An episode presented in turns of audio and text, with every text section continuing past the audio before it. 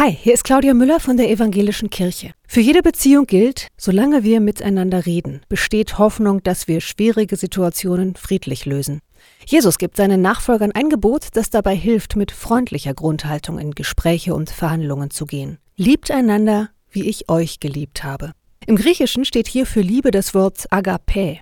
Agape bezeichnet eine Liebe, die uneigennützig ist.